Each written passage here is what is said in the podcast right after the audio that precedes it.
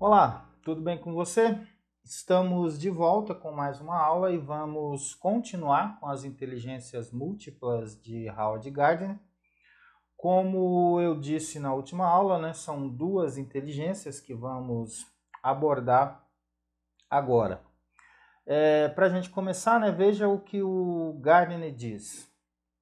Finalmente, eu proponho duas formas de inteligências pessoal não muito bem compreendidas, difíceis de estudar, mas imensamente importantes. Gardner está falando das inteligências interpessoal e intrapessoal. Né? Gardner explicou todas as sete inteligências, sete porque a inteligência natura, é, naturalista ainda não era uma inteligência na época, mas dessas sete, Gardner reconheceu que as inteligências é, interpessoal e intrapessoal não estavam bem definidas. Ou seja, ele não conseguiu exemplificar tão bem como ele fez com as outras inteligências.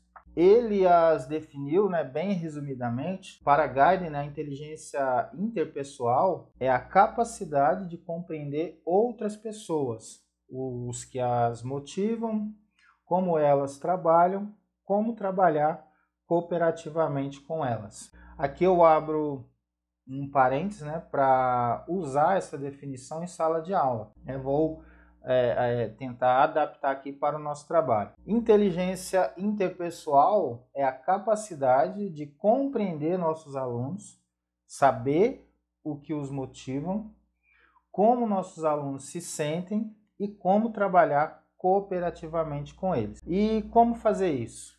O primeiro passo é pesquisa. Se não perguntarmos, é, não tem como saber de nada sobre nossos alunos, né? É, mas não será qualquer pesquisa, né? Você não vai simplesmente é, perguntar.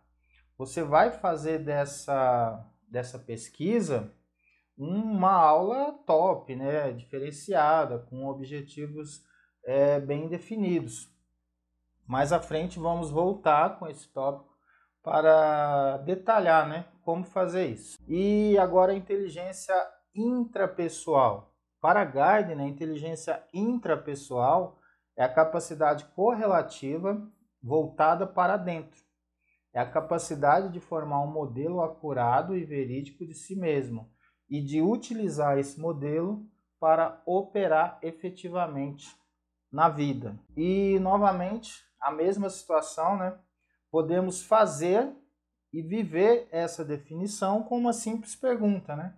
É, quem sou eu, né? Quem é você? É, será que, que você consegue definir a sua existência em uma frase, em um parágrafo, em uma página, em um livro? Né? Afinal, quem é você? Quem sou eu?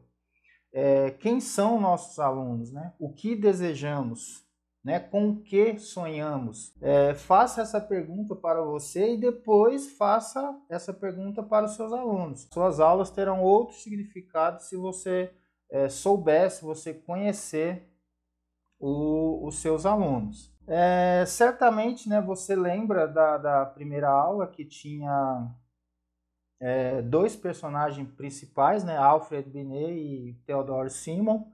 Na aula anterior falamos do Howard Gardner e agora continuamos com Howard Gardner sobre essas duas inteligências.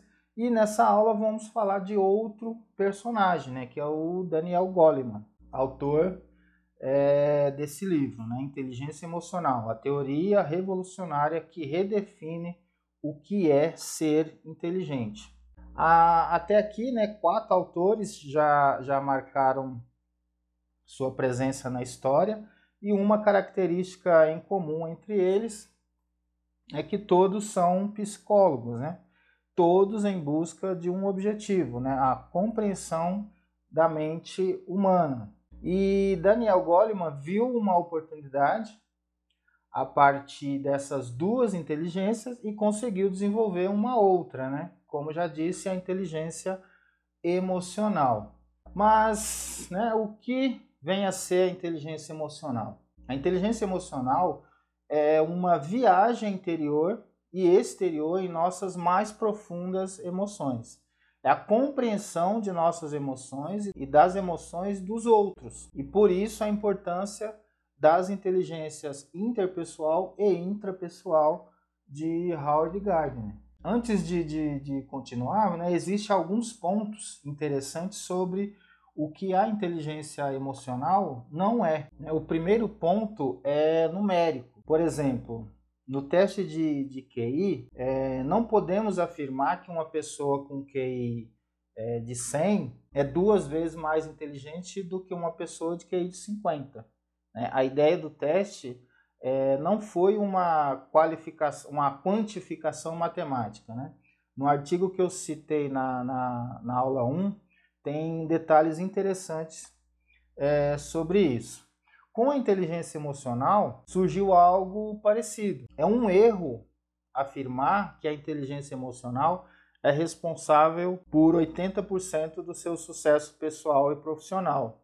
Né? É comum a gente ver isso aí na, na internet, mas isso é um erro. O autor, Daniel Goleman, não afirma isso em lugar nenhum do seu livro e nem artigos e nem vídeos. Mas de onde veio, né? De onde veio essa essa afirmação ou essa confusão que pessoas acabam criando, né? É, em uma parte do livro, Daniel Goleman fala sobre o SAT, SAT. O SAT lá nos Estados Unidos é como se fosse o Enem aqui no, no Brasil. E comentando sobre isso, ele diz que muitas pessoas de QI baixo acabam em empregos medíocres e as pessoas de QI alto tendem a ter excelentes empregos, mas isso nem sempre ocorre. Ele diz desse jeitinho a frase. Em seguida, ele fala que há muitas exceções à regra. Ele disse que há tantas exceções do que casos que encaixam na regra. E aí que vem a confusão que muitos tendem a criar né, sem a necessidade. É, sobre tudo isso, ele diz o seguinte: na melhor das hipóteses, o QI contribui com 20% com os fatores que determinam o sucesso na vida o que deixa os 80% restantes por conta de outras variáveis. Né? Ele não afirma que esses 80% é a inteligência emocional. Ele diz que outras variáveis, né? ou seja, as pessoas interpretam outras variáveis como inteligência emocional. Fica fácil, né? fica conveniente dizer que a inteligência emocional é responsável é, por 80% do, do, do, seu sucesso, né? Mas não foi isso que o autor disse. Né? Vamos abrir aqui um parênteses né, rápido.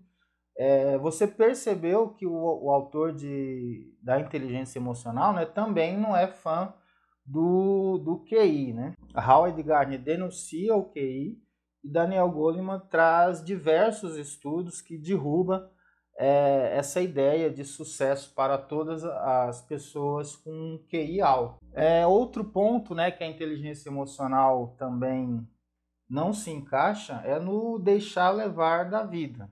Por exemplo, é, quando eu quero chorar, eu choro, quando eu quero ficar nervoso, eu fico, é, quando eu quiser ser simpático com alguém, eu serei né, porque eu controlo minhas emoções. É, definitivamente não é isso.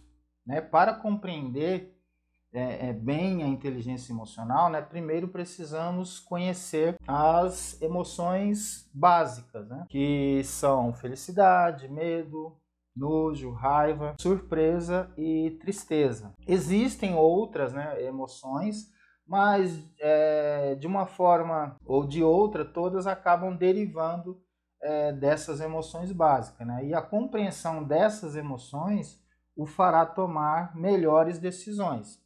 Estudos já comprovaram que diferentes tipos de emoção preparam o corpo para diferentes tipos de resposta. Um exemplo aqui, né? A, a, a palavra emoção deriva do latim movere, que significa mover, acrescida do prefixo e, que significa afastar-se.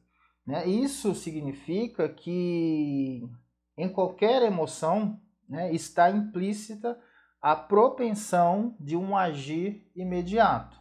Na raiva, por exemplo, o sangue flui para as mãos, né? É, tornando mais fácil sacar uma arma ou dar um soco em alguém.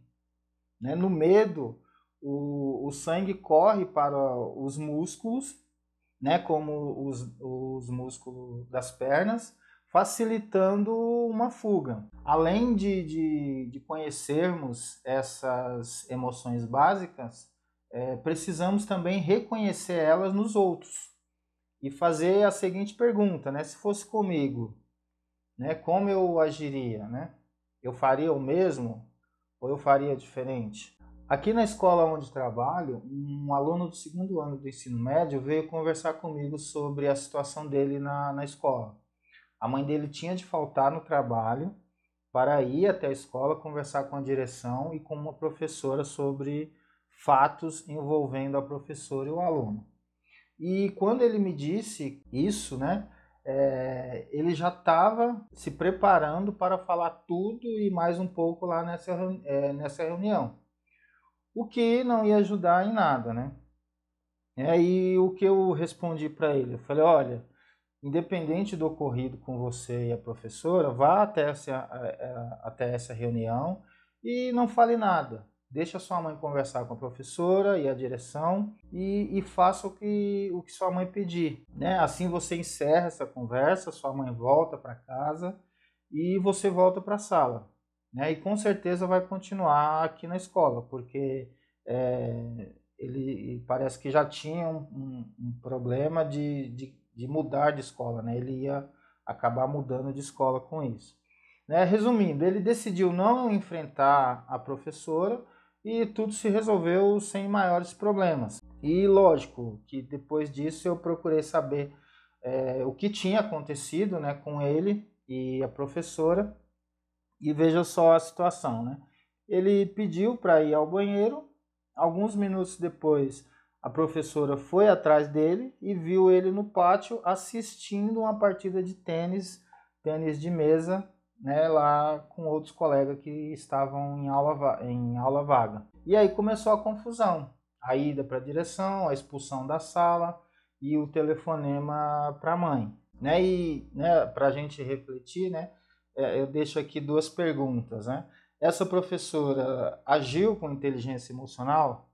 Né? O que você faria no lugar dela? Então vamos né, pensar um, um pouco nessa situação. Até porque pensando nisso, quando a gente para um pouquinho para pensar, o, o que a gente tem que imaginar é situações que podem acontecer com as ações que a gente está tomando naquele momento, né? Se eu fizer isso, o que pode acontecer? E se eu fizer diferente, o que vai acontecer? Então essa é a reflexão que eu deixo para a gente aqui. É, por que o controle das emoções é imensamente importante? Porque na maioria das vezes nós agimos com a emoção. Até mesmo quando você pensa que agiu é, racionalmente, na verdade você agiu com a emoção. Né? Se nós é agíssemos apenas com o racional, né, não, não compraríamos pizzas tantas vezes por ano porque a gente sabe que vai acabar prejudicando a, a, nossa saúde. Né? Se fosse apenas pela razão, né, ninguém pagaria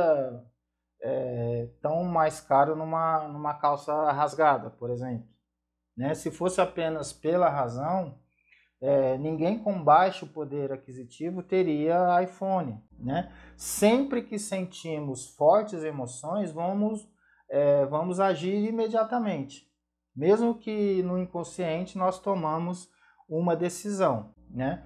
Seja correr, bater, responder, comprar, enfim. E para finalizar, né, eu deixo aqui uma outra reflexão para todos nós professores, né? Imaginamos esses dois campos, a razão e a emoção, né? Por onde estamos conduzindo nossas aulas? Será que estamos mais na razão ou mais na emoção? Ou estamos balanceados? Ou estamos só em uma? Então fica a reflexão para a gente. Um grande abraço e até a próxima aula.